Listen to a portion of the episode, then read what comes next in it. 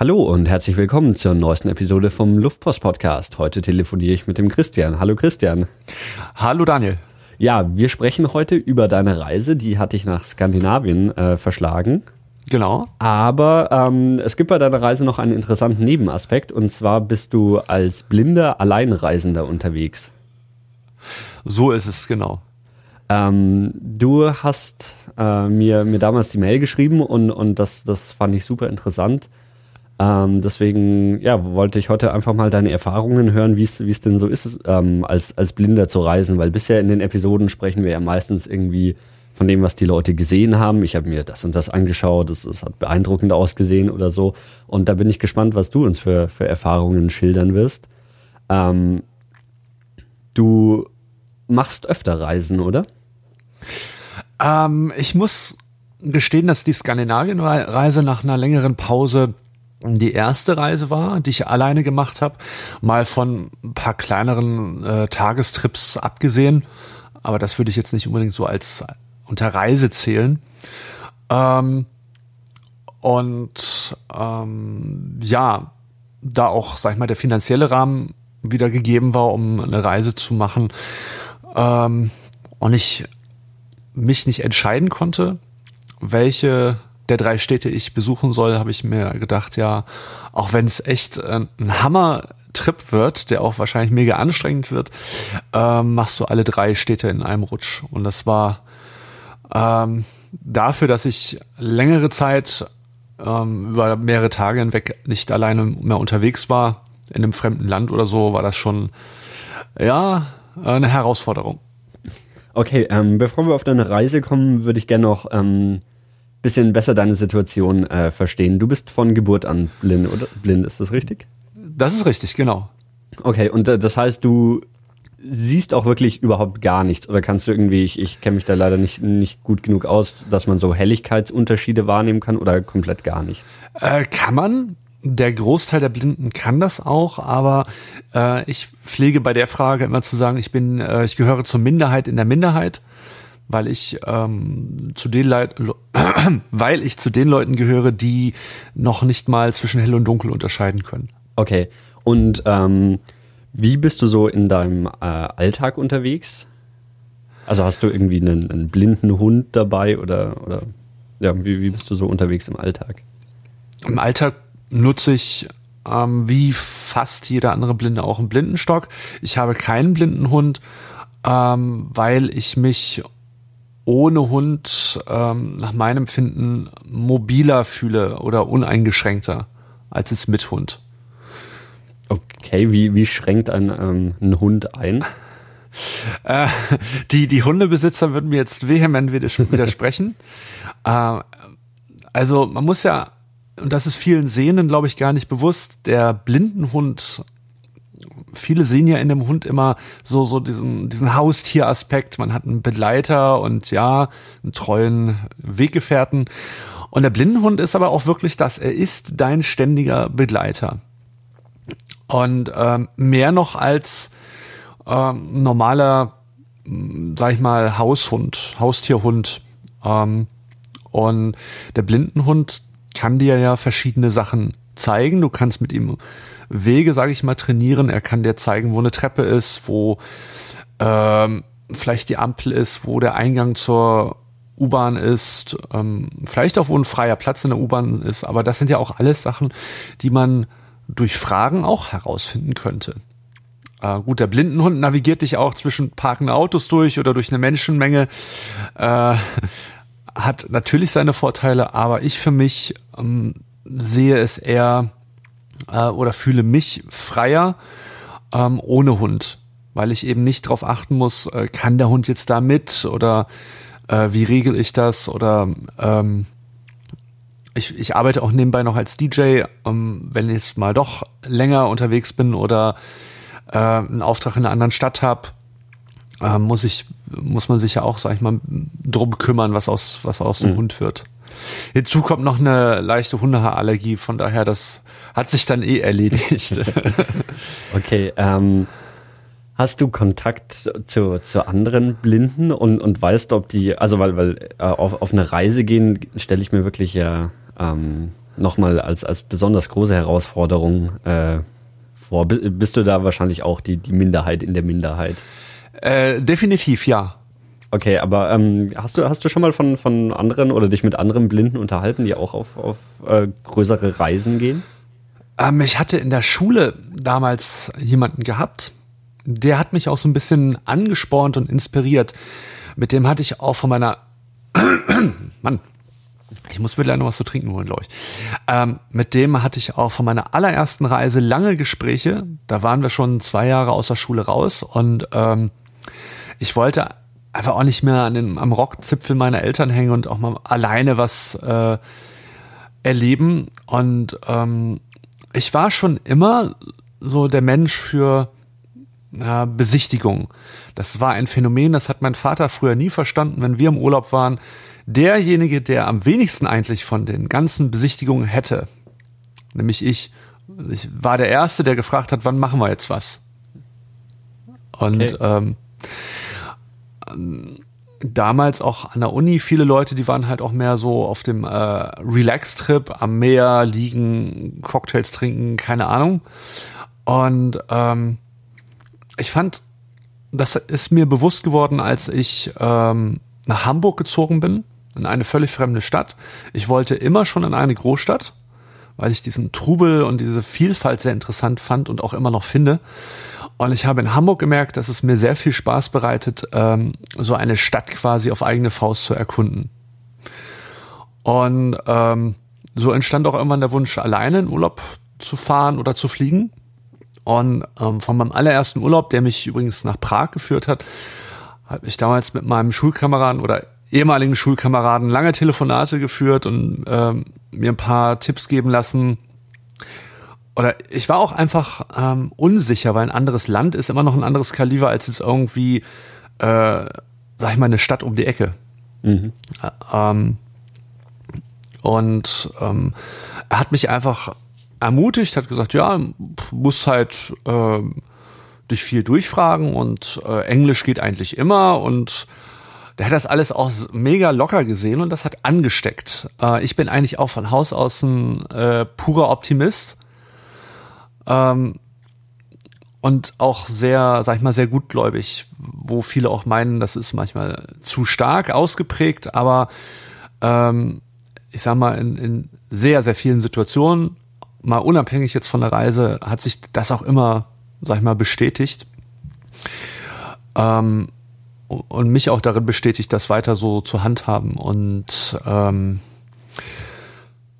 sonst, außer diesen einen Ex-Schulkameraden weiß ich noch von einem Blinden, mit dem habe ich aber äh, keinen Kontakt. Ähm, aber ich weiß, dass es da noch jemanden gibt, der auch äh, alleine unterwegs ist.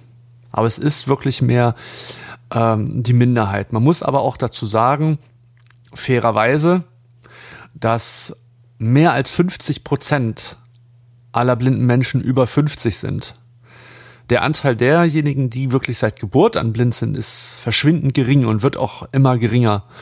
Und ähm, dadurch erklärt sich vielleicht auch ein kleines bisschen, warum ähm, viele Leute äh, vielleicht auch davor zurückscheuen, alleine zu reisen. Es ist ja allein schon so, Hamburg ist neben Berlin und Köln, sage ich mal, die Großstadt mit den meisten Blinden. Aber du siehst aktiv ähm, wenig blinde Menschen alleine im Stadtkern, im richtigen Stadtkern, mhm. so in der Fußgängerzone und so. Und ähm, das finde ich immer so ein bisschen bedenklich. Gut, ich weiß, ich, ich ticke da etwas anders, weil ich denke mir, ich lebe in einer Großstadt, also kann ich doch nicht vor ihr davonlaufen. Ähm, und möchte doch eigentlich auch diese Großstadt in all ihren Facetten und so nutzen und ähm, erleben. Äh, vielleicht denke auch nur ich so. Ähm, vielen ist Sicherheit sehr wichtig. Also Wege zu gehen, die sie kennen oder ähm, einkaufen zu gehen, wenn es um Klamotten zum Beispiel geht, lieber mit einem Freund, dem man vertraut, äh, anstatt das Risiko einzugehen, dass man was Falsches angedreht bekommt oder auch einfach neue Wege ähm, lieber erstmal mit Begleitung zu gehen, anstatt äh, sich von Anfang an durchzufragen.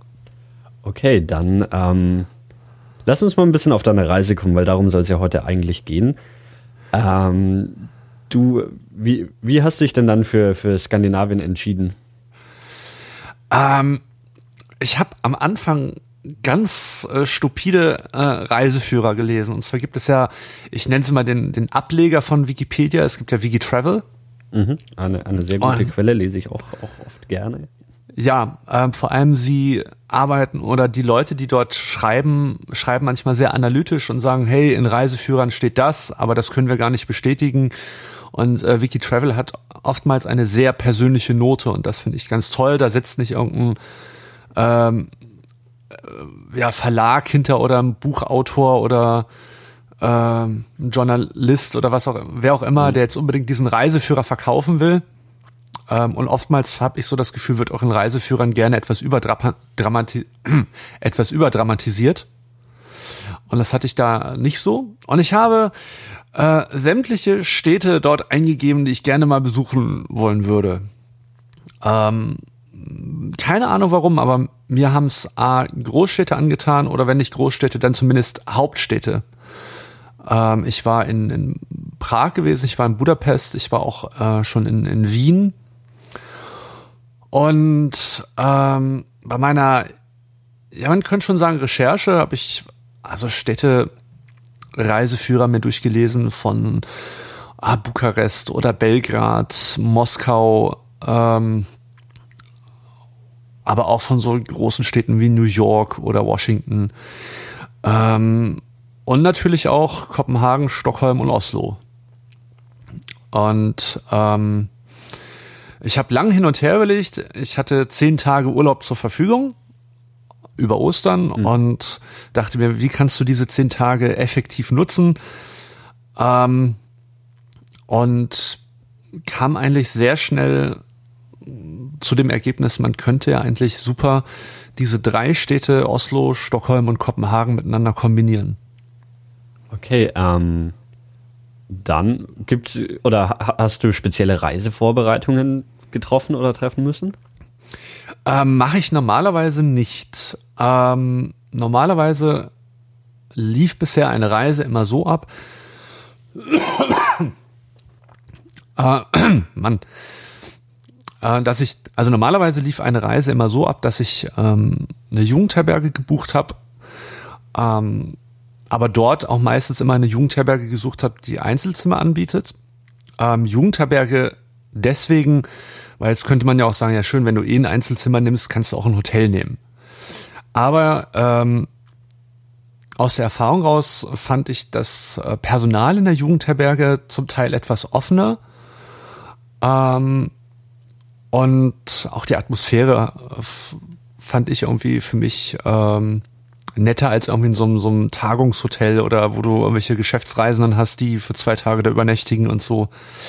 Ähm, also ich buche den Flug oder die Bahnfahrt und die ähm, Unterkunft.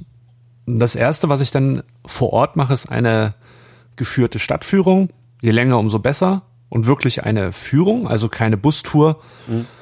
Denn so bekommst du schon einen kleinen Eindruck von der Umgebung und du hast jemanden, der dir noch ein paar Tipps geben kann. Und ähm, davon aus, daran schließt sich dann das, übrige, ähm, das übrige Programm an. So, äh, da ich aber hier über Ostern unterwegs war, ähm, musste ich mir im Vorwege schon natürlich Gedanken machen, wie schaut es über die Feiertage aus mit Führungen, mit Öffnungszeiten von Museen und äh, lauter solche Sachen. Also eigentlich Dinge, die ich immer spontan entscheide, ähm, musste ich dieses Mal wohl oder übel vorweg klären. Das ging übrigens lustigerweise auch in die Hose. ähm, weil man nämlich zum Beispiel die Anfrage, ob am Karfreitag eine Stadtführung durch Oslo angeboten wird, ähm, hat man wohl missverstanden. Man hat sie nämlich in der Mail mit Ja beantwortet und das Einzige, was an dem Tag aber angeboten wurde, waren Bustouren. Keine geführte okay. Tour. Äh, das kam aber erst später raus. Also daran habe ich dann irgendwie gemerkt, ja, okay, Vorbereitung, alles schön und gut. Ähm, aber gebracht hat's ja auch nichts.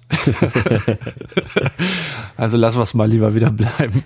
Ähm, eine Sache, die ich diesmal ähm, auch sehr früh gemacht habe, war die äh, einzelnen Etappen zu buchen, weil ich wollte nämlich nicht zwischen Oslo, Stockholm, Kopenhagen und äh, auf dem Rückweg Hamburg ähm, mit dem Flugzeug reisen, sondern ich wollte gerne die Einzeletappen mit dem Zug zurücklegen. Und in Schweden und Dänemark ist es zumindest so, da gibt es auch so ein Frühbuchersystem wie hier in Deutschland ja auch. Äh, wenn du drei Monate im Voraus buchst, kriegst du echt einen guten Kurs und kannst sehr günstig Bahn fahren. Okay, das heißt, du bist dann quasi äh, aber nach Oslo oder Oslo war deine erste Station? Genau, ich, nach Oslo bin ich aber geflogen, richtig. Genau, und, und dann von, von Oslo nach Stockholm mit dem Zug, von Stockholm nach Kopenhagen mit dem Zug und von da aus dann wieder zurück nach Deutschland mit dem Flugzeug, oder wie? Nee, auch mit dem Zug. Ach, auch mit dem Zug, okay. Nur die, der Witz die erste ist, Etappe war dann der Flug. Genau, die erste Etappe mit dem Flugzeug war genauso teuer wie alle drei Etappen mit dem Zug. Okay, wirklich? Äh, ich hätte, aber Skandinavien an sich ist doch wahrscheinlich relativ teuer, oder so, von allem, was ich gehört habe. Ähm, ja, ähm, die teuerste Fahrt war Norwegen, also Oslo, Stockholm. Mhm. Aber ich habe ähm, Stockholm, Kopenhagen, ich glaube, für 40 Euro bekommen und Kopenhagen, Hamburg auch dieses Europaspezial. Und ähm, das zusammengenommen war genauso teuer wie ein Flug nach Oslo. Okay, ähm, das, das, ist halt wegen dieser Frühbuchergeschichte mhm. halt. Okay. Ähm, ja, dann würde ich sagen, begeben wir uns gleich mal auf die Reise nach Oslo, oder? Und fangen mit Oslo an. Ähm, also du, du hast gesagt, äh, du, du, du wolltest eine Stadtführung machen. Genau. Ähm, was da nicht geklappt hat.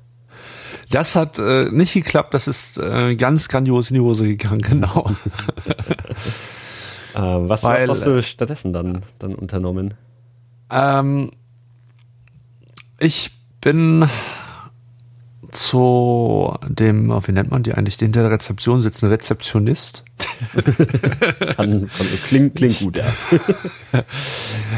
ähm, ich bin dann zur Hotelrezeption gegangen und ähm, habe dem Rezeptionisten, der generell die ganze Zeit äh, meines Aufenthalts über sehr hilfsbereit war, genau wie seine Kollegen, äh, mein Problem in Anführungszeichen geschildert.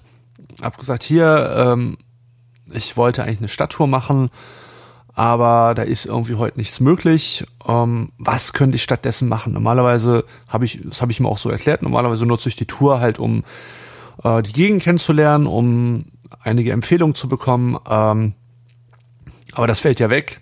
Also hat er irgendwelche Empfehlungen? Mhm. ähm, diese Frage ist eigentlich ja sehr einfach zu beantworten. Also entweder man hat welche oder man hat keine, aber die Leute denken dann ja erstmal, sag ich mal, wieder diesen Umweg über die Blindheit. Mhm. Also ähm, das, was ich ja eigentlich erstmal gar nicht möchte. Ich möchte eigentlich, wie jeder andere Tourist auch, Empfehlungen bekommen und dann kann man aus der Empfehlung heraus entscheiden, ist das was, äh, lohnt sich das oder lassen wir lieber. Mhm.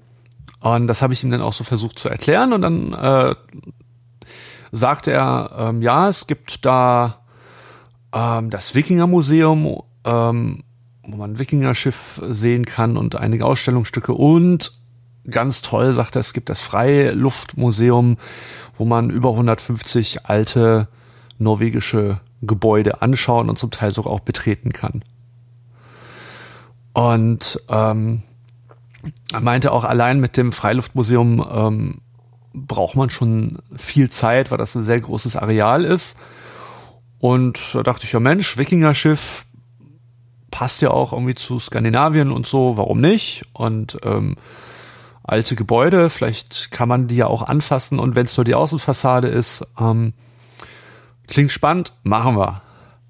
So, ähm, hab mir von ihm so grob beschrieben lassen, wo das ist musste mit der Fjordfähre übersetzen und ähm, habe auf dem Weg zum Museum zwei Amerikaner getroffen, die ähm, ich sag mal auf Montage waren in, in Norwegen und ihren letzten Tag in Oslo mit einer Museumstour abgeschlossen haben, bevor es dann wieder zurück in die USA ging. Mhm. Und wir hatten den gleichen Weg. Ähm, die haben ohne lang irgendwie zu zögern gesagt, hey, wir nehmen dich mit, ähm, wir erklären dir ein bisschen was. Und äh, das lief auch echt super, weil ich glaube, es hätte auch keine geführte Tour gegeben. Mhm. Ähm, man konnte eigentlich so gut wie gar nichts anfassen, aber ähm, die Beschreibungen waren gut. Sie haben ähm, mir erzählt, was hinter den äh, Glasscheiben zu sehen war. Und ich habe die Gelegenheit genutzt, ähm, um, um auch Fotos zu machen, um auch, sag ich mal, Freunden und so zeigen zu können, wo ich mich denn da so rumtreibe. Das ist ja eh ein ganz interessanter Punkt, den du mir auch ganz, ganz am Anfang schon in deiner Mail geschickt hast, dass du auf deinen Reisen ähm, auch, auch immer ganz viel fotografierst und deine Fotos jetzt von, von der Skandinavien-Reise hast du ja sogar online gestellt, dass man sich da die Fotos anschauen kann. Ähm, naja, und, und es, es ist natürlich interessant, ähm, Fotos von, von dir zu sehen, weil wonach entscheidest du, was du fotografierst? Ähm, der Sehende entscheidet ja, was er fotografiert, ähm, indem ihn etwas, sag ich mal, visuell beeindruckt. Und ich fand die Idee interessant, etwas auf Foto oder Video festzuhalten, nicht weil es gut ausschaut, sondern weil, es, weil mich der Ort oder die Beschreibung beeindruckt. Also der Ort ganzheitlich, von der Atmosphäre her, ähm, und der Gegenstand oder so, weil ich ihn interessant finde. Oder weil er sich vielleicht toll anfühlt, mhm. wenn man ihn anfassen konnte. Dazu kommen wir ähm, später noch. Und ähm, ich fand es so vom, vom künstlerischen her sehr spannend. Mir ist bewusst, dass ich vielleicht viele Sachen nicht gefilmt habe, die ich vielleicht hätte filmen wollen. Aber das ist auch gar nicht mein Ziel gewesen, perfekte Fotos zu bekommen. Also es kann auch schon mal passieren, dass ich äh, ein Bild aus der Fußgängerzone in, in Kopenhagen geknipst habe und das erste, was ich erwischt habe, war das äh, Werbeplakat von McDonald's oder so. Aber das ist halt, das ist ja genau, sag ich mal, ähm, ähm, das, was, ähm, was dieses Experiment, dieses Film- und äh, Fotoexperiment ja auch ausmacht. Also war, war das jetzt auf der Reise für dich quasi so, so ein erstmaliges Experiment oder machst du da oder hast du davor auch schon irgendwie fotografiert? Ähm, getestet habe ich es, aber nicht irgendwie groß ähm, hochgeladen oder so. Mhm. Und es war wirklich ähm, das erste Mal, dass ich das über mehrere Tage hinweg exzessiv gemacht habe. Also es sind, glaube ich, in den zehn Tagen über 600 Fotos entstanden. Ähm, weil ich auch dachte, ganz ehrlich, du hast einen Großteil deiner Freunde, die sehen können. Und warum sollst du nicht auch Urlaubsfotos machen? Mhm. Ganz kurz, bevor wir weiter zum Tagesablauf kommen, es ist sehr spannend, wenn man mit Leuten drüber redet. Ähm, wenn du zum Beispiel dort, dort wurde ich auch öfters mal gefragt, ähm, aber die Leute haben es sehr, sehr ähm, locker und offen gesehen. Die haben höchstens mal gesagt, ja, tolles Motiv vielleicht. Ähm, und hier in Deutschland stößt, stieß das und stößt es auch immer noch so ein bisschen auf, auf Entgeisterung. Also, äh, warum tust du das? Also so äh, totales äh, Unverständnis. Ähm, und was auch total äh, auf, im ersten Augenblick muss man drüber schmunzeln, aber im nächsten Augenblick äh, riecht man sich eigentlich drüber auf. Äh, was auch total krass ist, wenn du irgendwo hier mal stehst mit der Kamera, die Leute wollen sie dir am besten gleich außer Hand reißen und für dich das Foto machen. Und ähm, ähm, ich würde gern mehr fotografieren, aber ich habe irgendwo vergeht mir die Lust, wenn, weil ich immer mich rechtfertigen muss mhm. hier bei uns. Mhm. Äh, und darum habe ich ähm, am Anfang hatte ich auch Hemmung in Skandinavien, weißt du, jeder sieht deinen Stock und dich jetzt da hinzustellen und da irgendwas zu knipsen. Ähm, habe aber sehr schnell gelernt, äh, es ist so eigentlich scheißegal. Es juckt keinen. Nicht, weil es die Leute nicht interessiert, sondern weil die, diese Grundeinstellung einfach da ist. Wir lassen die Leute so leben und äh, tun, was sie wollen. Mhm. Und ähm, das hat mich eh die ganze Reise über sehr beeindruckt. Und ähm, da finde ich, können wir in dem Sinne eine Menge von lernen. Klar, es ist eine andere Mentalität, durfte ich mir in Diskussionen hier danach auch immer wieder anhören, aber trotz alledem, also äh, ähm, es war schon spannend zu, es war schon spannend zu sehen dieser Vergleich. Äh, was, was machst du denn mit, mit deinen Fotos? Also du hast sie jetzt da hochgeladen und ich, ich schaue sie mir gerade an. Ähm, die sind jetzt die, die du hochgeladen hast, die, die sind komplett alle, die du gemacht hast, oder ist das alle. schon irgendwie Und wenn was doppelt, nein, um Gottes Willen, das ist ja genau das, ähm, das ähm, dann würde ich ja wieder selektieren und dann Mhm. würde ich ja wieder jemanden ähm, draufschauen lassen und ähm, Mhm. das ist ja genauso, als würde ich jetzt sagen, ich ähm, habe Videos gedreht und ich lasse sie schneiden oder begradigen Mhm. oder ähm, aber das, das möchte ich nicht. Wenn, möchte ich es höchstens selber machen. Also, oder bei Videos jetzt, ähm, oder jemand muss wirklich nach meinen Anweisungen schneiden. Mhm. Ähm, die Videos sind hochgeladen ähm, als so eine Art Reisereportage, weil ich kommentiere immer. Ähm, das fand ich bei den Videos auch sehr wichtig, weil ähm, durch die Kommentare sage ich ja, was ich weiß, was um mich herum Mhm. gerade ist. Und ähm, spannend ist in dem Zusammenhang der Vergleich. Ist es auch wirklich zu sehen oder ist vielleicht was ganz anderes zu sehen? Äh, und 80 Prozent der Fotos und Videos habe ich wirklich selber gemacht und die restlichen, ähm, ich habe nie die Kamera aus der Hand gegeben, sondern höchstens ähm, mich korrigieren lassen. Mhm. Ähm, wenn die Leute gemerkt haben, ich kommentiere was und habe aber die Kamera gerade nicht direkt drauf, dann ähm, habe ich die Hand führen lassen. Aber ich habe die Kamera für Videoaufnahmen zum Beispiel außer ein einziges Mal ähm, nie aus der Hand gegeben. Ähm, ja, Philipp, vielleicht ähm, beschreibe ich zumindest ganz kurz, wie, also wenn wenn ich so durch deine Fotoalben ähm, durchscrolle und mir die Bilder so anschaue, es, also ähm, im, im Vergleich zu, zu normaler Urlaubsfotografie, das erste, was, was äh, natürlich ein bisschen auffällt, ist, dass, dass oft die, die Bilder in irgendeiner Form schief sind, dass der Horizont nicht ganz gerade liegt und sowas. Ähm, und ansonsten, ähm, du fotografierst oft irgendwie in Spiegel rein oder sowas. Ähm, also man, man sieht ganz oft irgendwie den, den Blitz reflektieren, dich irgendwo gespiegelt auf, auf irgendwelchen Fotos. Ähm, ansonsten ist aber, es sind aber natürlich schon einfach viele von den Orten, die du besucht hast, wahrscheinlich. Also ich äh, irgendwie Schiffe, Statuen und so weiter, die, die du dir angeschaut hast drauf. Also es ist, ist wirklich interessant und, und auch äh, ein sehr schöner Sonnenuntergang. Ähm, Sonnen, ist das am, äh, am Wasser? genau, ja. Ja, das war auch einer der tollsten Tage überhaupt an dieser, äh, auf dieser Reise. Ja, das Ding ist, ähm, wenn ich äh, durch eine Scheibe fotografiere, dass man mit der Linse auch ganz dran gehen sollte und keinen Abstand lassen sollte, das habe ich erst äh, danach erfahren. ich glaube, sonst wären einige dieser Spiegelfotos auch nie entstanden. Also Okay. ähm, ja, aber das macht ja gerade diesen Charme aus. Es, soll ja auch gar nicht Mhm. perfekt sein. Ähm, Ähm, ja, wolltest du noch was sagen? Sonst wäre ich zurück ins äh, Ja, ich glaub, das läuft nach besser, Oslo würde ich sagen. Genau. Ähm, auch eine super spannende Erfahrung. Also nach dem äh, Wikinger-Museum ähm, wollten die beiden Amerikaner äh, zu irgendeiner Kunstgalerie hin, haben mich aber noch bei dem Freiluftmuseum abgeliefert, wo wir auch feststellen mussten, es gibt keine Führung. Ähm, der Mensch hinter der Kasse hat aber gesagt, ganz ehrlich, wenn du rein willst, äh, hier hast eine Karte und äh, musst halt gucken, wie du klarkommst. Ne? Also sind, ist halt großes Gelände und viele Häuser und Hütten und aber wenn du rein willst, und das hat mich beeindruckt, ähm, weil ähm, hier ist es ja oft so, ähm, und viele haben ja schon vorgeworfen, ich würde das ja äh, uns hier in Deutschland immer so, so schwarzmalerisch sehen, aber es ist einfach oft so, viel, ähm, man neigt ja oft dazu, uns Blinden immer zu sagen, was wir können oder was wir eben nicht können, weil wir nicht sehen können.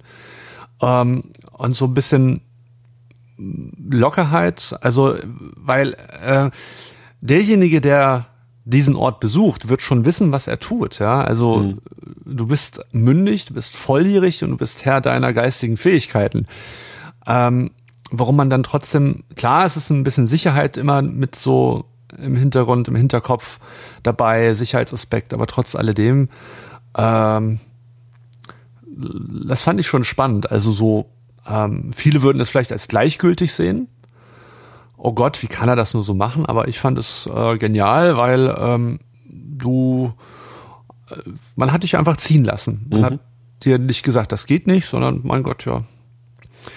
Ähm, jetzt ist es natürlich so, ein so ein Riesenareal, ähm, wo es jetzt einmal keinen festen Weg gibt, den man jetzt hätte ablaufen können. Ist natürlich nicht ganz ohne, ist ganz klar. Und ähm, die beiden Amerikaner kamen auf die glorreiche Idee und sagten, hey Mensch, äh, wir fragen einfach andere Besucher, ob sie dich mit durchnehmen können. Und ich glaube, ich habe innerhalb von zehn Minuten noch nie so viele Begründungen dafür gehört, es nicht zu tun, wie an diesem Tag. Was sind denn dann die Begründungen dafür? Äh, ich habe einen Kinderwagen dabei. äh, ich habe es eilig. Ähm, ich habe keine Zeit, das fand ich immer ganz toll. Warum gehe ich denn überhaupt in das Museum rein, wenn ich keine Zeit habe? Äh, ich kenne mich nicht aus. Äh, ich habe meine Oma und zwei Kinder noch dabei, äh, ob nur mit Kinderwagen oder ohne Kinderwagen und ähm, sehr spannend. Ähm, bei manchen glaube ich auch, dass es deutsche Touristen waren. Das hört man ja immer dann mhm. am englischen Akzent. Äh, da habe ich mir dann nur im Stillen so gedacht, äh, es hat sich was bestätigt, was ich in Prag und in Budapest schon gemacht, äh, gemerkt habe, frage nie einen deutschen Touristen um Hilfe. Wobei auch das Vorurteil äh, durfte ich einen Tag später dann schnell wieder über einen Haufen werfen. Also ähm, und durch unsere Fragerei, ähm, wir, haben, die haben ja wirklich, wir haben ja wirklich jeden angehalten, der an uns vorbeilief, haben wir Security-Personal auf uns aufmerksam gemacht.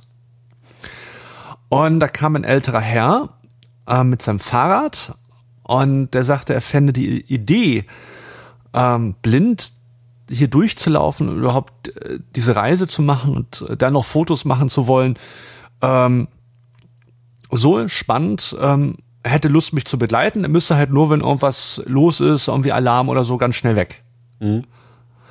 Ähm, weil die Amerikaner haben zum Beispiel, als sie gefragt haben, auch kein Hehl draus gemacht und gesagt, ja, ihr müsst ihm halt ein bisschen beschreiben und er will halt Fotos machen und überhaupt, also gleich so, äh, wenn schon, denn schon gleich mit der ganzen Tür ins Haus fallen. Mhm. ähm, und ähm, so bin ich dann mit dem Sicherheitsmitarbeiter, äh, äh, Sicherheitsdienst ähm, über das Gelände gelaufen und hatte auch das Glück, ein, zwei Gebäude zu betreten, die normalerweise für Besucher nur von außen äh, zu besichtigen sind, durch ein Gitter. Da war zum Beispiel ein altes Schulgebäude von 1890, ähm, was auch noch voll ausgestattet war. Und ähm, wie gesagt, normalerweise kannst du nur durch ein Gitter am Eingang schauen in den Raum rein, aber er hat den Schlüssel ähm, und sind wir einfach da reinmarschiert und haben, hat mich dann alles anfassen lassen und das war sehr spannend. Und es war überhaupt ähm, sehr interessant, auch so die Bauweise der, der Gebäude ähm, mal zu sehen und auch mal ähm, anzufassen und dieses roh zusammengezimmerte aus Holz fehlen und ähm, ja, es war ähm, waren wirklich spannende, ich glaube zweieinhalb Stunden habe ich mich dort aufgehalten und die gingen echt schnell rum. Mhm. Und es gab auch keinen keinen Notfall, dass dann dann Doch einmal. Ja, ja, ja äh, hat er mich auf eine Bank in die Sonne gesetzt und äh, kam aber auch dann irgendwann wieder. Also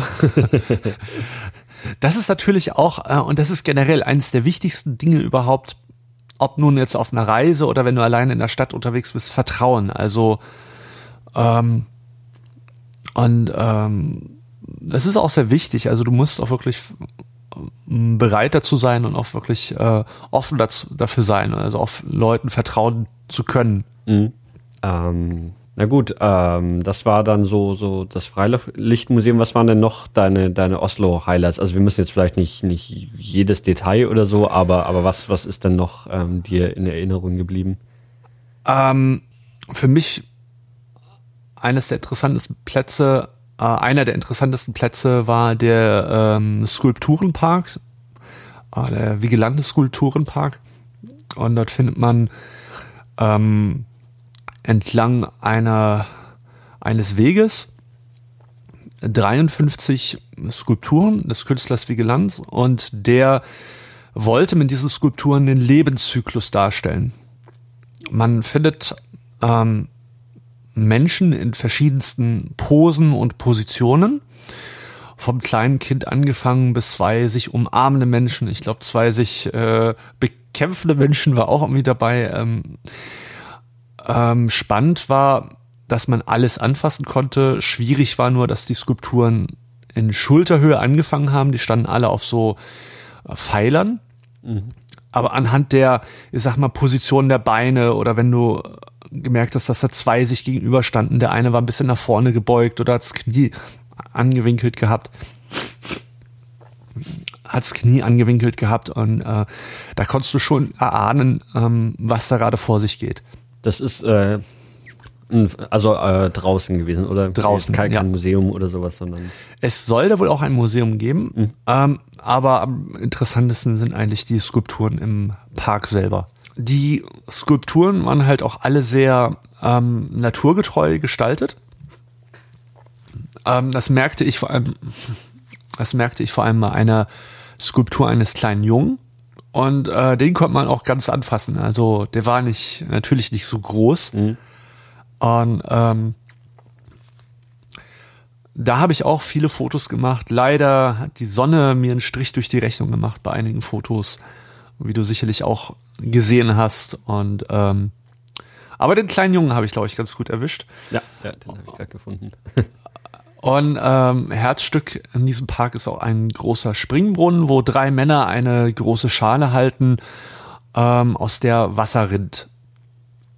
Und das ist dann und quasi einfach, äh, die, diese ganze Anlage ist einfach ein, ein öffentlicher Park in, in Oslo. Ein öffentlicher Park mhm. und der war an dem Tag auch sehr gut besucht, weil wir echt tolles Wetter hatten für Mitte April. Und ähm, für mich eines der wichtigsten Erlebnisse auch in diesem Park war die Begegnung mit äh, David und Nadja. Äh, David lebt in Oslo und Nadja war eine Freundin von David, die zu Besuch war aus London. Die habe ich auf dem Rückweg aus dem Park zum Bus getroffen und die hatten mich vorher schon gesehen gehabt und auch beobachtet gehabt, ähm, wie ich am Fotografieren war. Und äh, David hatte mich angesprochen und hatte gesagt, hey, äh, das war eben ein super Motiv und also kamen wir ein bisschen ins Gespräch. Und er war sehr neugierig, sehr wissbegierig, was mich nach Oslo äh, treibt. Und ähm, habe ich ihm natürlich erzählt, dass ich auf Skandinavien-Tour bin und ähm, was bisher so meine Stationen gewesen waren. Und ähm, da allerdings schon der Bus kam und wir nicht viele Stationen zu fahren hatten, lud er mich kurzerhand zum Essen ein, sagte hier, ähm, ich möchte gern mehr erfahren, ich würde dich gern mehr kennenlernen und äh, wir würden dich gern zum Essen einladen. Mhm. Und so haben wir den Abend zusammen verbracht, sind noch ein bisschen spazieren gegangen. So entstand übrigens auch äh, das Bild des Sonnenuntergangs. Und ähm, wir haben auch, das war am Samstag, wir haben auch Ostersonntag zusammen verbracht. Ähm, waren im Monk-Museum, das ist ja dieser bekannte Osloer Maler, mhm. ähm, ähm, weil David seiner Freundin gerne die Bilder zeigen wollte. Dann waren wir auf dem Osloer Rathaus, was äh, begehbar ist. Man kann über Rampen hoch aufs Rathausdach und hat von da aus einen super Panoramablick. Ich fand das sehr spannend, dass es eben mal kein Fahrstuhl war, sondern wirklich Rampen, wo du auch als, sag ich mal, Rollstuhlfahrer äh, mühelos hoch kannst. Und ähm, hat überhaupt nichts mit Oslo zu tun, aber einer der Highlights am Sonntag war ein, eine eine äh, eine Promotion-Aktion zum äh, startenden Spider-Man-Film. Ähm, man hatte nämlich die Chance, eine Kinokarte zu gewinnen. Und zwar, indem man sich an zehn Kletter, an zehn, äh, nee, warte mal. Indem, und zwar, indem man sich an zehn bis zwölf äh, Seilen befestigt, 25 Meter in die Luft katapultieren ließ. Der sogenannte Spider-Man-Jump. Du hingst also wirklich wie in einem Spinnennetz die Seile wurden gespannt und dann wurdest du 25 Meter in die Luft geschossen.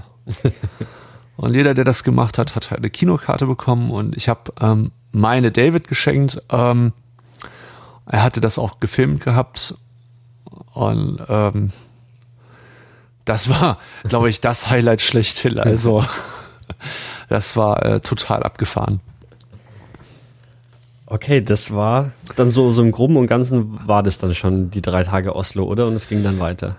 Äh, es ging dann weiter. Also es gab natürlich noch ähm, weiter, es gab noch ähm, so, so ähm, Stationen wie das äh, Fram-Museum. Das war ja das Expeditionsschiff, ähm, was äh, man besichtigen konnte, ähm, wo es übrigens auch keine Führung gab, ähm, wo man auch gesagt hat, ja, da sind halt Treppen, muss halt aufpassen, aber frag halt sonst mal jemanden. Und da habe ich eine, eine, deutsche Familie getroffen, die ähm, man in Oslo auch besucht haben und wo ich halt dieses Vorurteil frage, keinen deutschen Touristen äh, um, um Hilfe, äh, schnell über den Haufen werfen konnte. Okay. Ähm, einen Vormittag habe ich mit ein bisschen äh, Einkaufen verbracht, ein bisschen Shopping. Und ähm, man muss allerdings auch dazu sagen, ich habe natürlich zum Teil länger auch gebraucht für die Wege, weil man sich vielleicht einmal mehr durchfragen musste. Ähm, und ähm, wäre man natürlich in sehender Begleitung, dann hätte vielleicht die Begleitung einen Stadtplan zücken können mhm. oder auf ein Schild schauen können. Aber mein Gott, das, das gehört halt dazu. Also und, und so ähm, wenn, wenn du dann, äh, du, du kommst ja wahrscheinlich auch, auch dadurch einfach viel, viel mehr Kontak äh, in Kontakt mit, mit irgendwie Einwohnern der Stadt und so weiter. Das ist mir auch sehr wichtig. Also mhm. ähm, klar mag es äh, schön sein, mit dem, sag ich mal, Partner eine Stadt zu besichtigen oder Urlaub zu machen. Ähm,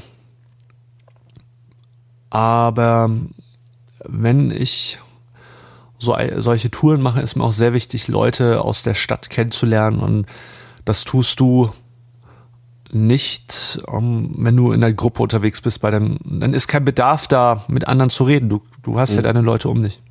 Ja. Und ähm, ich glaube, sowas wie Relax-Urlaub. Irgendwo am Strand liegen und ähm, sich die Sonne auf den Bauch scheinen zu lassen. Ich glaube, das ist wirklich was, was zu zweit viel, viel schöner ist als so eine Entdeckungstour. Ja. Äh, die ist zu zweit sicherlich auch schön, keine Frage, aber äh, ich glaube, allein am Strand zu liegen ist äh, wirklich öde. Also. ähm, ja, dann lass uns mal weiter aufbrechen nach Schweden, oder? Genau, von äh, Oslo ging es am Ostermontag frühmorgens mit dem Zug nach Stockholm der Zug fuhr durch, ich glaube um die sechseinhalb Stunden. Und ähm, ich glaube, wenn man aus dem Fenster geschaut hat, hat man nicht viel zu sehen bekommen, außer sehr viel Wald. Ich, wollte es gerade sagen, genau, man, man fährt ja quasi einmal quer durch Schweden durch.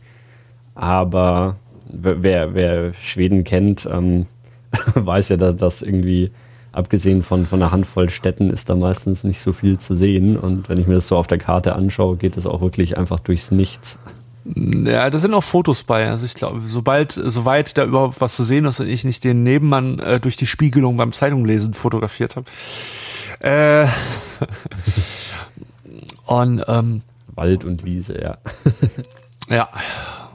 Und ähm, es war am Anfang auch nicht viel los im Zug, aber der Zug füllte sich, je näher wir äh, an Stockholm herankamen sozusagen. Und ähm, in Stockholm am Bahnhof war ein, ein Heidengedränge.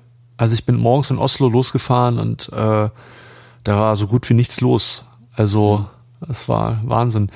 Und ähm, ich hatte halt meinen Sitznachbarn gefragt, ob er mir zeigen kann, wo die U-Bahn abfährt. Und ich hatte Glück, weil er musste auch dorthin und auch mit derselben Linie fahren.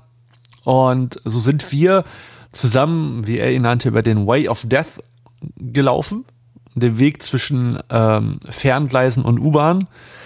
Äh, und er nannte ihn so, weil dort immer die Leute drängeln und schubsen und Koffer. Und ich musste an den Weg hier denken, wenn man am Hamburger Hauptbahnhof von den Pferdgleisen zur U-Bahn läuft, das ist auch ein Way of Death. Also hat mich auch sehr stark irgendwie an Hamburg erinnert, ja. Ähm, das Besondere in ähm, Stockholm war übrigens, dass ich auf einem Hotel Schiff gewohnt habe. Ein, ähm, ah, ich bin mir nicht sicher, ich glaube, das ist, war kein Kreuzfahrtschiff ähm, gewesen. Ähm, ah, ich weiß nicht mehr genau, was, was die Aber Aufgabe dann, des Schiffes Also dein, dein Schiffes Hotelzimmer war. war quasi so eine Kabine auf dem Schiff, oder wie? Genau, es gab, es war eine Jugendherberge, du mhm. hattest auch äh, die Möglichkeit, so einen Schlafsaal zu bekommen. Äh, und ähm, ich hatte aber eine Einzelkabine und die war echt, ähm, also jemand mit Platzangst hätte da nicht wohnen dürfen. Okay. Also es war echt spannend. Also das Schiff lag ja auch richtig im Wasser und war zwar befestigt, aber es hat schon ordentlich geschaukelt und ähm, es war, also es ist auch mehr richtig alt. Also kennst du das bei so Treppengeländern, wenn die am Anfang und am Ende so so verzierte, ich nenne es mal so Säulen haben mit so Schnörkel und mhm. keine Ahnung. Ähm, der Boden war richtig ausgetreten und ähm, es hatte so einen ganz eigenen Flair. Als Fenster gab es ein Bullauge, ein richtiges, originales Bullauge zum Auf- und Zuschrauben, hier mit dieser, mit diesen Flügelschrauben. Ähm, Highlight war auch das in Anführungszeichen Bad. Ähm, ich sag's mal so, wenn du duschen wolltest, solltest du alle Sachen außer vielleicht Shampoo, Duschgel und das, was du brauchst, äh, in Sicherheit bringen.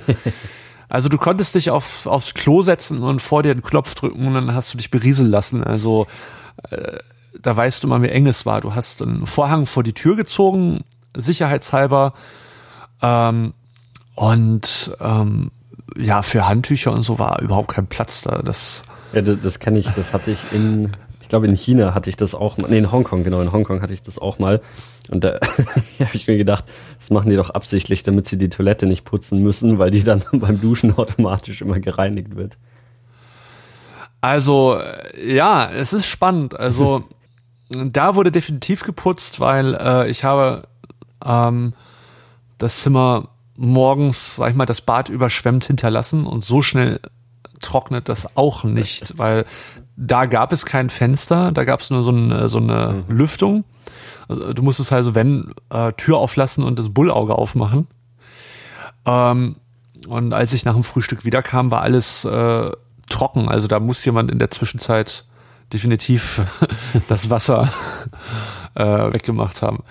Ähm, aber ja, im Grunde stimmt, das ist gute Taktik.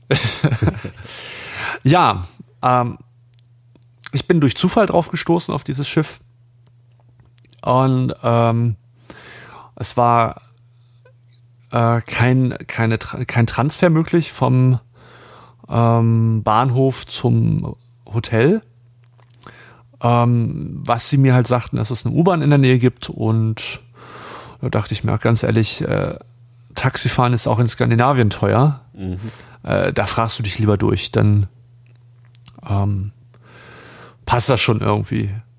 Ähm, was ich vielleicht dazu sagen sollte, es wussten alle Hotels, dass ich blind bin. Das gebe ich mit an, ob es für die Leute wichtig ist oder nicht. Ähm, aber so, so wissen sie es und sind nicht ganz überrascht. Ähm, und auch bei dem Schiff, die haben halt gesagt, ja, ähm, da sind halt Stufen und an manchen Stellen ist halt keine Reling da. Da wäre höchstens so eine kleine Kante vorher, aber da ist dann gleich halt Wasser. Aber wenn mich das nicht abschreckt, dann herzlich willkommen an Bord. Also auch wieder, weißt du, auch wieder diese, diese Lockerheit. Mhm. Ähm, und ähm, spannend war, ich wurde schon erwartet an Bord und äh, wurde mit den Worten begrüßt, ja, wir hatten uns schon Gedanken gemacht, äh, ob du das hierher findest oder ob du unterwegs irgendwie ähm, wegen dem Wasser, weil du musstest eine ganz schöne lange Strecke am Wasser entlanglaufen, da war auch keiner Reling vor. Also ein falscher Schritt und äh, es wäre sehr nass geworden. ja, und ähm, ich war am frühen Nachmittag in Stockholm und musste dort übrigens die gleiche Erfahrung machen wie auch in Oslo. Am Ostermontag gab es keine Stadttouren. Ähm, aber da ja ab Dienstag der normale Wahnsinn, der normale Alltag quasi wieder begann, war es in Stockholm kein Problem, eine Stadtführung dann zu bekommen. Das war in Oslo nicht mehr möglich, weil äh, auf, aufgrund von Ostern mhm. hat man am gesamten Wochenende nur noch Bustouren angeboten gehabt. Okay, und dann, dann bist du quasi an deinem zweiten Tag in Stockholm dann auf die Stadttour gegangen? Ähm, am zweiten und am dritten. Am zweiten durch die Altstadt und am dritten durch die Neustadt. Und ähm, ich habe insgesamt, also ich habe auch äh, Museen in Stockholm besichtigt. Und zwar das, ach, wie hieß denn das Schiff? Es war ein, auch ein, ein, ein, ein Schlachtschiff und das ist auf ihrer, auf seiner Jungfernfahrt gleich äh, quasi gesunken.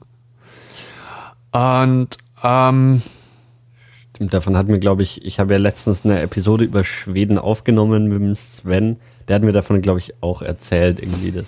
Ja. Ich komme gerade auf den Namen nicht. äh, glaubst du es denn? Und äh, das, ähm, da war ich.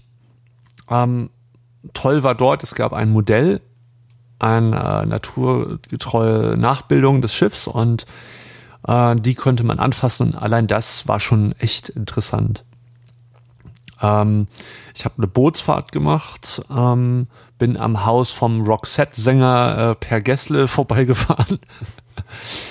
ähm, ähm, hab das Changing of the Guards mitverfolgt. Ähm, beim beim, äh, beim Königspalast. Mhm. Ja, und äh, versucht auch zu filmen. Da hat mir dann allerdings auch jemand geholfen, weil ich die Kamera viel zu hoch gehalten hatte. Okay, das waren dann auch wieder drei Tage in Stockholm. Das waren auch drei Tage, genau. Mhm. Und ähm, zum Abschluss ähm, ging es ähm, mit dem X2, das ist quasi die schwedisch-dänische Variante unseres ICEs, ähm, nach, nach Kopenhagen und ich hätte beinahe den Zug verpasst, weil ähm, an dem Morgen ähm, sollte ich das Zimmer bezahlen und da hat leider äh, der Kartenleser gesponnen und ich musste irgendwie noch zu einer Bank kommen und dort äh, Geld abheben und bei der Bank hat aber die Karte nicht funktioniert. Ähm, und ich musste dann erstmal klären, äh, war es vielleicht doch die Karte und der EC-Kartenleser war auch im Hotel nicht kaputt. Oder äh, ist jetzt irgendwie der Automat defekt oder keine Ahnung. Das hat sehr viel Zeit in Anspruch genommen und ich kam echt ins Schwitzen und ähm, es hat am Ende aber noch alles wunderbar geklappt. Ähm, und ich habe mir gedacht, ganz ehrlich, auf den Schock, auf den Stress gönnst du dir jetzt ein Taxi zum Bahnhof weil dann wieder zur U-Bahn laufen mhm. und ähm, nee, ich hatte einen Taxifahrer, der hat das auch echt äh, wörtlich genommen, als ich ihm meinte, ja, ich hab's etwas eilig, äh, mein Zug fährt dann und dann. Junge, Junge, äh, also die haben ja auch Verkehrsregeln und ähm, Geschwindigkeitslimits und so, aber ich glaube, der wäre an dem Tag definitiv erwischt worden. Also wenn Kontrollen gewesen wären. mein lieber Mann. Ähm, mit dem Zug bin ich dann nach, ähm, nach, nach Kopenhagen gefahren. Wie lange fährt man da? Auch sechs, sieben Stunden. Okay. Aber es ist eine weitere Entfernung. Dann der, der von, von Oslo nach Stockholm, das ist dann eher so Regionalzug. Gewesen, das ist ein IC. Oder? Okay, ja. Und man muss eine Sache, eine äh, Geschichte noch zu den Zügen. Ähm, man kann diese sieben Stunden aber auch super in dem Zug verbringen. Du sitzt wie in so richtigen Sesseln. Erinnert so an so, so einen Wohnzimmersessel, richtig bequem und also richtig toll. Ähm, die Jacke hängst du an der Rückenlehne vom Vordermann auf. Das heißt, sie hängt dir auch nicht immer äh, vorm Gesicht. Mhm. Und ähm, Durchsagen erfolgen in Landessprache und in Englisch. Man hat allerdings im X2 gemerkt, dass sehr viele äh, deutsche Touris ähm, an Bord waren, denn in Kopenhagen wurde auch ähm, die Ansage auf Deutsch gemacht und auch alle Stationen, nicht Stationen, äh, und auch alle Anschlusszüge auf Deutsch durchgegeben, falls jemand mit dem Zug weiter nach Hamburg oder sonst wohin fahren wollte. Ähm, war schon spannend zu beobachten. Ähm, in Kopenhagen habe ich in Bahnhofsnähe gewohnt, dieses Mal, in einem sehr alten Haus. Es war, glaube ich, schon während des Zweiten Weltkriegs ein, ein Hotel gewesen. War aber trotz äh, des Alters sehr modern ausgestattet. wobei ich sagen muss, dass äh, ein LCD-Display, ein Kartenschloss und WLAN schon echter Stilbruch waren. Also wenn man sonst ähm, sich das Haus so angeschaut hat. Ähm, auch in Kopenhagen habe ich ähm, eine sehr gute und sehr ausführliche ähm, Stadtführung mitgemacht. Äh, wir haben, äh, ich glaube, das älteste Lokal, ob es jetzt in Dänemark war oder in Skandinavien besichtigt, das war irgendwie, die Bar war 250 Jahre alt. Ähm, wir waren am Hafen oder am neuen Hafen, ähm, am Rathaus, sind am Tivoli vorbei, das ich übrigens auch später noch besucht habe. Äh, was, was ist das? Oh, äh, Tivoli Garden ist ähm, eine riesige Gartenanlage mit integriertem Freizeitpark. Und also es ist so, so Freizeitpark mit ja, es ist ähm, ja, es ist der drittgrößte äh, Freizeitpark Europas. Okay. Ähm, neben Europapark und Disneyland. Aber ist nicht wegen der Fahrgeschäfte der drittgrößte, sondern wirklich wegen der Fläche. Und ähm, das mag man gar nicht denken, weil er ist ja auch, er ist ja wirklich mitten in der Stadt. Du gehst aus dem Hauptbahnhof hinten raus und dann stehst du quasi schon davor. Okay.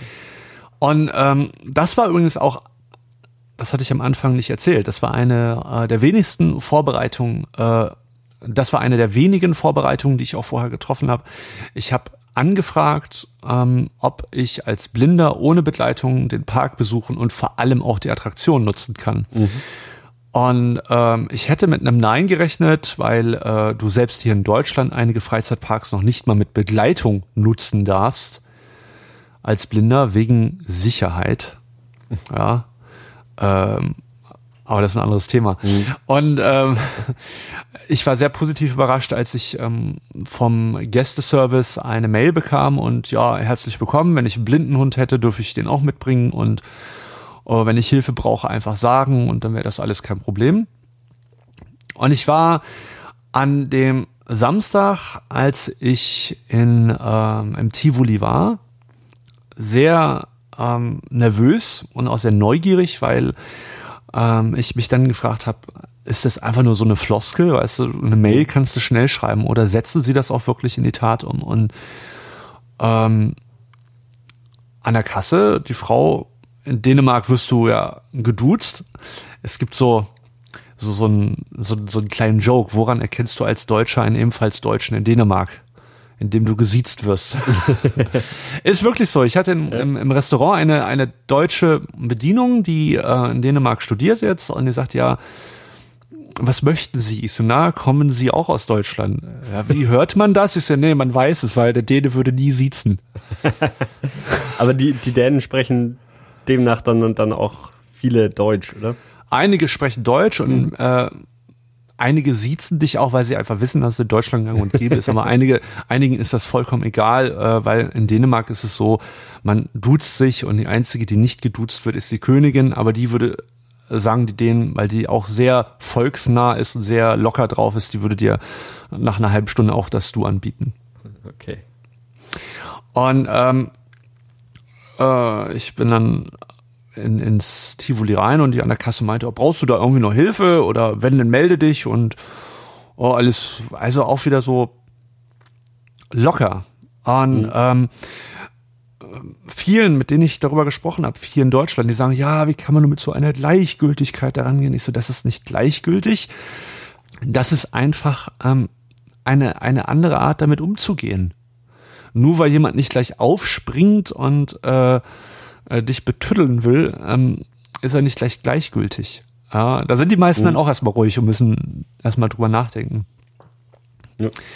Und ähm, auch, also im Park, die Leute, ob es jetzt andere Besucher waren oder die ähm, äh, das Personal waren sehr hilfsbereit, außer einmal gab es einen kleinen Zwischenfall, da wollte mich eine nicht äh, mit der Achterbahn fahren lassen, die hat mich auch so so so ähm, na, herablassend ist das falsche Wort, so als, ähm, als wäre ich ein Kleinkind, so als hätte ich irgendwie noch ein, ein geistiges Handicap, so wie manche Leute mit, ähm, mit geistig Behinderten sprechen, so ein bisschen so, äh, als wärst du noch ein Kleinkind. Mhm.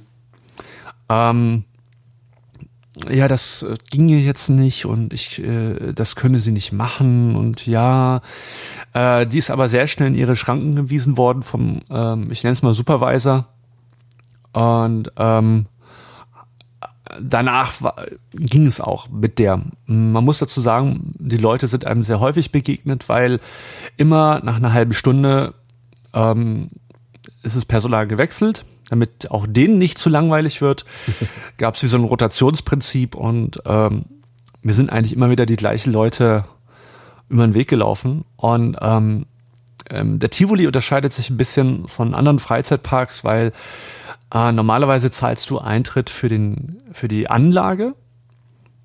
Und äh, du kannst dich in den Gartenanlagen aufhalten. Es sind unterschiedliche Gärten dort und alle sehr unterschiedlich gestaltet. Und ähm, für die Fahrattraktion zahlst du eigentlich extra. Und ähm, ich hatte aber so ein, eine Karte, kriegst du so ein äh, Bändchen, wie in diesen All-Inclusive-Hotels, mhm. wo sie dann wissen, ah ja, der hat All-Inclusive. Und ähm, hatte ich in dem Falle ja auch. Ähm, ich konnte fahren, so viel ich wollte. Der Park hat bis 24 Uhr offen, inklusive aller Attraktionen. Und ich habe mich acht Stunden in dem Park aufgehalten und ich bin, glaube ich, insgesamt 20 Mal irgendwelche Sachen gefahren. ähm, du hattest auch einen, ich nenne es mal, es klingt etwas abwertend, aber ähm, ich nenne es mal Behindertenbonus. Ähm, du konntest auch jede Attraktion zweimal hintereinander fahren, wenn du wolltest.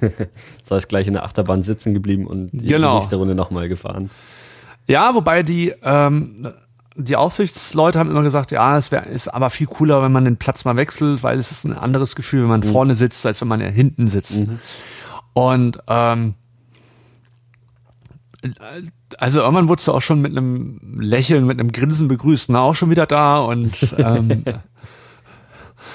das war, glaube ich, für die auch, ähm, kann ich mir vorstellen, eine neue Erfahrung und ähm, für mich auch, weil sowas habe ich auch noch nicht alleine gemacht. Ich habe vieles alleine gemacht, aber äh, in einem Freizeitpark oder es hat ja eher was von der Kirmes, weil du hattest 15 Fahrattraktionen und ähm, ja, aber wie gesagt, das war für mich auch das erste Mal und es war genial. Wie ist das für dich, wenn du eine Achterbahn nochmal zum zweiten Mal fährst? Weißt du dann schon so, ah, jetzt kommt die, die Rechtskurve, jetzt, jetzt geht's nach unten oder sowas? Ähm, du, du, das ist so wie, wenn die Leute fragen, ob ich Schritte zähle. Also, ähm, du willst ja die Fahrt genießen, mhm. ja, du willst dich ja nicht drauf konzentrieren, ah, jetzt kommt die Kurve ja. oder keine ja. Ahnung. Ähm, klar weißt du so den groben Ablauf, aber ähm, du weißt jetzt nicht, irgendwie nach drei Sekunden jetzt ja. äh, kommt der Überschlag. Okay, und, und nach acht Stunden im Park und dir war immer noch nicht schlecht vom vielen Achterbahnfahren? nee, ähm, ich ähm, hatte auch echt überlegt, ob ich ähm, nicht was essen gehen und dann nochmal reingehen soll, aber ich war irgendwo auch, ja, weil so das wirklich zu nutzen. Also mhm.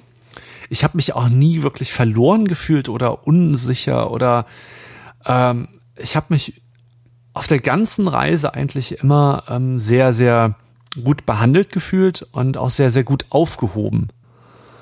Äh, und so diese, diese Freiheit, weißt du, so mhm. ähm, auch, auch dort in dem Park, ähm, du konntest jeden ansprechen, du konntest, ähm, ob es jetzt Personal war und das war einfach ähm, alles eine, eine sehr, sehr lockere mhm. Atmosphäre und sehr lockerer Umgang. Ich will jetzt, das muss ich an dieser Stelle natürlich mal sagen, ich will natürlich nicht sagen, dass es in Deutschland überhaupt nicht so ist, dass es alles schlechter ist oder ähm, verklemmter, aber wir ähm, hängen doch sehr an unserer 200-prozentigen Sicherheit und ähm, an unseren Regeln und an unseren ähm, Gesetzen. Ich will jetzt nicht sagen, dass wir Regeln und Gesetze nicht bräuchten in mancherlei Hinsicht, aber ähm, manche Barrieren, zumindest was so das Denken anbelangt, die sollte man vielleicht erstmal abbauen, bevor man mhm. dann, ja. Spannend übrigens, am letzten Tag, am Sonntag, ähm, war quasi als kleine Vorbereitung auf meine Rückreise am Montag, dass ich ein Pärchen aus Hamburg in Kopenhagen getroffen habe. äh, mit dem bin ich auch ins Gespräch gekommen und ähm, waren Sonntagabend noch gemeinsam essen und ähm, haben so quasi meinen Kopenhagen-Aufenthalt ruhig ausklingen lassen. Sie sind, glaube ich, noch ein, zwei Tage länger geblieben. Und ja, das war sehr ähm, toll auf jeden Fall gewesen. Ähm, und dann ging es zurück nach Hamburg. Dann ging es zurück nach Hamburg mit dem ICE und was mir nicht bewusst war, äh, dass auch der ICE auf eine Fähre auffährt und man den Zug verlassen muss und äh, das war auch abenteuerlich. ähm, du also die, steigst, die, die, tun den ganzen Zug auf auf eine Fähre. Auf ein ja, du du steigst da aus und bist wie in einer riesen Halle und läufst quasi am Zug entlang und am Ende ist eine Treppe nach oben und dann stehst du in dieser, ich nenne es mal Ladenzeile, wo du diese ganzen Duty-Free-Shops hast. Mhm. Ähm, du kannst dich auch irgendwo hinsetzen, Kaffee trinken oder du gehst aufs Oberdeck und lässt dir die steife Brise um die Nase wehen. okay, das ist ja krass. Ist es dann, ähm, aber ich meine, der, der Zug ist ja, ich, so ein ICE ist ja schon irgendwie, weiß ich nicht, 200 Meter lang oder so. Ich, ah, ich glaube, das ist, ich glaube, das ist ein, ich glaube, die, die, äh, diese Züge äh, sind, glaube ich, nicht zu, so lang und ich okay. könnte mir auch vorstellen, dass vielleicht in, in Puttgarden, wo du wieder von der Fähre runtergehst, dass da vielleicht sogar noch ein Zugteil drangehangen wird. Aber sicher bin ich mir jetzt nicht. Mhm. Der Zug ist nicht so groß. Ich meine, das, und das ist auch die gleiche Fähre, mit der die Autos übersetzen. Okay. Äh, wie lange dauert die gesamte Zugfahrt von Kopenhagen nach Hamburg? Ähm, auch um die fünf bis sechs Stunden. Okay.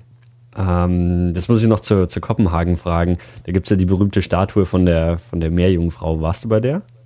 Ja, war ich auch. Aber die, die darf nicht anfassen, oder? Die ist auch so ein bisschen im Meer drin, glaube ich, oder? Äh, die kannst du nur fotografieren, genau. Mm, mm, okay. Ähm, und jetzt so abschließend betrachtet, welche von den drei Städten hat dir am besten gefallen? Ähm, Oslo und Kopenhagen. Und das Ding ist, äh, die Frage kommt ja dann immer, warum Stockholm nicht? ähm, ich kann es noch nicht mal genau sagen. Mhm. Ähm, Stockholm war auch schön, keine Frage. Aber wenn man wirklich sagen soll, welche Stadt war am schönsten, dann war es Oslo und Kopenhagen auch. Okay. Ähm, haben wir noch was, was zu deiner Reise vergessen oder? Ähm, das, ist, das lässt sich immer ja, schwer. Das lässt sich immer schwer, also das kann ich immer schwer beurteilen, mhm. weil ich nicht weiß, was für den Außenstehenden noch interessant wäre zu wissen äh, oder keine Ahnung. Also ähm, jetzt fällt mir gerade ein, meine, meine Standardfrage eigentlich, die, die, ich, die ich immer frage, und zwar zum Thema Essen. Ähm, du, du warst dann meistens auch in Restaurants oder was, was hast du gemacht? Genau, also ähm, ich könnte nicht irgendwie äh, im Urlaub fahren und dann noch Selbstverpflegung machen. Also mhm. das ist dann auch kein Urlaub mehr. Mhm. Auch wenn viele mir bei diesem Urlaub schon nachgesagt hätten, das wäre ja kein Urlaub, weil die Tage waren so strikt. Ähm, mhm durchstrukturiert morgens Frühstück, dann das machen, dann das machen. Das könnte doch kein Urlaub sein. Und ich so ganz, sag dann immer ganz ehrlich, Leute, ich sitze den ganzen Tag hinterm Schreibtisch. Ich äh, brauche nicht, um mich aus, äh, um Urlaub zu haben, denn die Beine lang strecken. Das kann ich auch am Elbstrand machen oder da kann ich hier in äh, die Nord- oder Ostsee ist auch nicht so weit weg oder mhm. keine Ahnung. Ähm, da will ich im Urlaub lieber was wenn ich schon, wenn ich alleine verreise, dann erleben. Ja. Wobei ich sagen muss, dass diese zehn Tage, ich habe echt äh, so kalkuliert, dass ich an dem Tag zurückkomme, wo ich dann auch wieder arbeiten muss. Und ähm, ich schon gemerkt habe, das zerrte ganz schön an der Materie. Also ich hätte mal lieber so planen sollen, dass hinten dran noch ein, zwei Tage frei gewesen wären. Mhm. Ähm, in den letzten zwei Tagen in Kopenhagen hatte ich auch so leicht gekränkelt. Ähm, aber ich bereue es trotzdem nicht. Also vielleicht, wenn ich noch mal so eine Drei-Städte-Tour mache, ähm, würde ich das so planen. Zehn Tage reisen und vielleicht noch zwei, drei Tage wirklich entspannen. Aber so jetzt vom Ding her ähm, war es eine richtig tolle Erfahrung. Und ich hatte auch am Anfang echt überlegt, ist es vielleicht zu viel mhm. des Guten? Ähm, aber nein, also okay. auf keinen Fall. Ich, ich unterscheide auch immer zwischen quasi Reisen und Urlaub. Und ähm, oft braucht man nach einer Reise dann nochmal Urlaub. Weil wenn man irgendwie den ganzen Tag unterwegs ist oder den ganzen Tag was, was angeschaut hat und, und was gemacht hat, dann, dann wird das natürlich irgendwie, wenn man fast zwei Wochen unterwegs ist, schon ein bisschen anstrengend. Ähm, aber jetzt nochmal zurück zum, zum Thema Essen. Hast du irgendwelche welche Spezialitäten aus, aus den jeweiligen Regionen äh, gekriegt? Ja, das war ja auch gar nicht so einfach. Ähm, es gibt in Schweden, vielleicht hatte der Sven das auch erzählt, ähm, eine Spezialität mit einem dünnen Brot, was gerollt wird und mit Kartoffelpüree, ein bisschen Salat, äh, Senf, und einer Bratwurst gefüllt wird. Sogenannte Dünnbrotrolle oder Dünnbrötrülle. Äh, die ist gar nicht so leicht zu finden. Das ist so, als würdest du hier in Deutschland jemanden in der Stadt fragen, hör mal, wo kriege ich jetzt einen Hamburger, einen vernünftigen Hamburger auf die Hand und nicht hier immer äh, Hamburger im Menü mit Pommes mhm. und was weiß ich. Also oder wo kriegst du eine Bratwurst? Wo kriegt man noch vernünftig eine Bratwurst her? Äh, wird, stirbt ja auch immer mehr aus. Ähm, und das war dort auch das Problem. Erstmal, einige Leute wussten gar nicht, was das ist. Das hatte ich nämlich aus Wiki Travel rausgezogen und ich fand das echt äh, interessant und wollte das unbedingt probieren. Ähm, und ähm,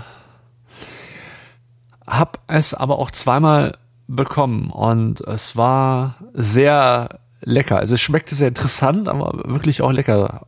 Ähm, und na klar, in Dänemark den obligatorischen Hotdog.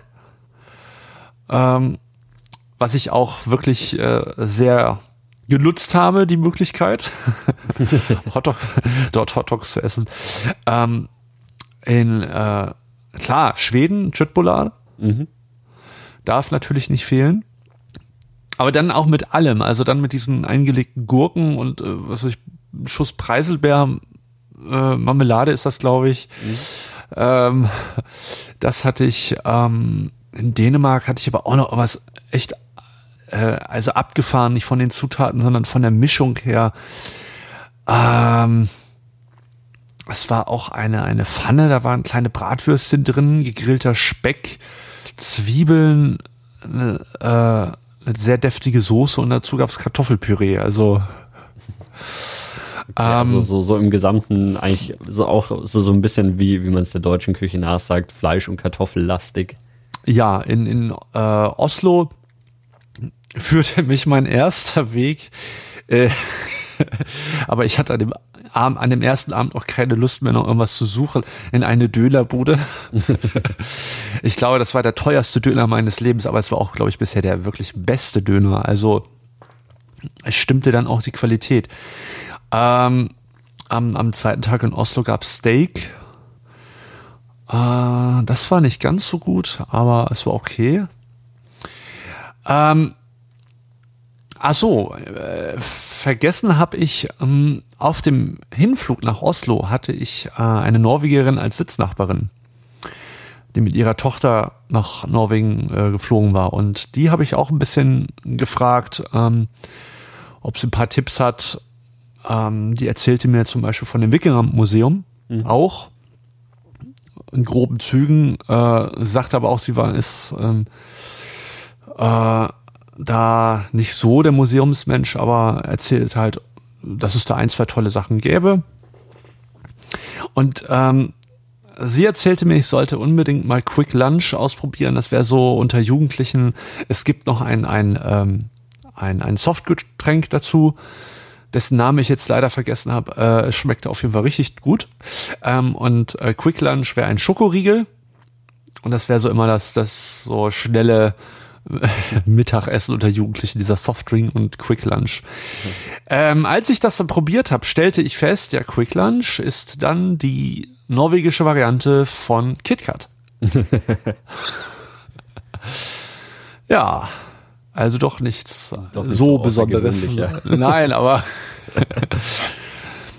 ähm, genau, war sonst irgendwas? Ähm, Ach so, eine für mich immer sehr wichtige Station auf Reisen ist ein CD-Geschäft, weil ich bringe mir als Mitbringsel immer ähm, Musik aus dem Land mit, was ich besuche. Und zwar meine ich damit nicht irgendwie Fol Folklore oder irgendwas. Ich wollte äh, gerade fragen, würdest du dann aus Deutschland irgendwelche Schlager mitbringen?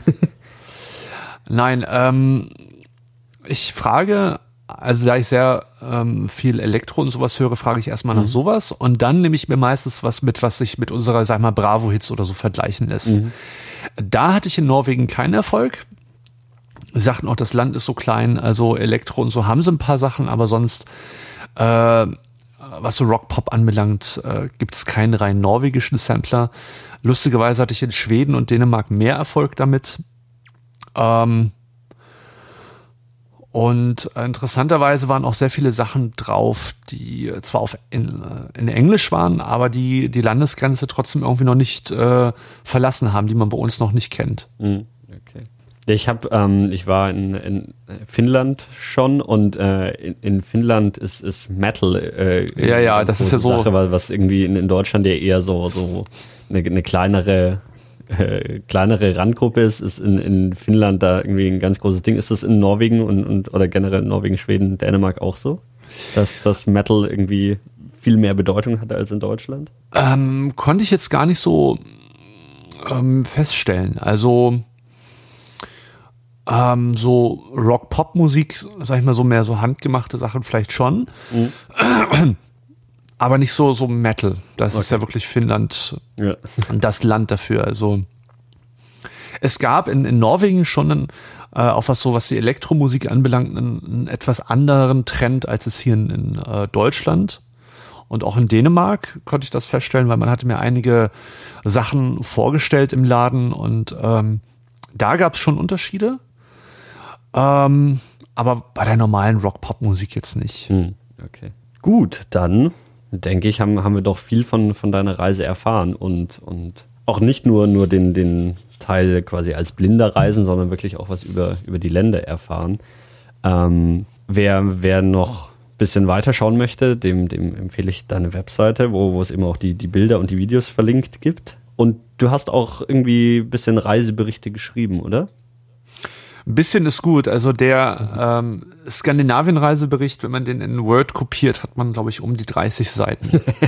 okay, also da, es da dann nochmal in, in kompletter Ausführlichkeit. Genau, in, ähm, sowohl ähm, der Skandinavien-Reisebericht als auch die aus äh, Budapest und Prag und auch der äh, aus Jekaterinburg.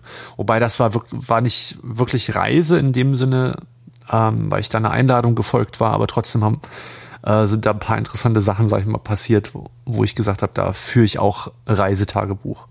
Okay. Und äh, meine letzte Frage noch, äh, schon die nächste Reise geplant?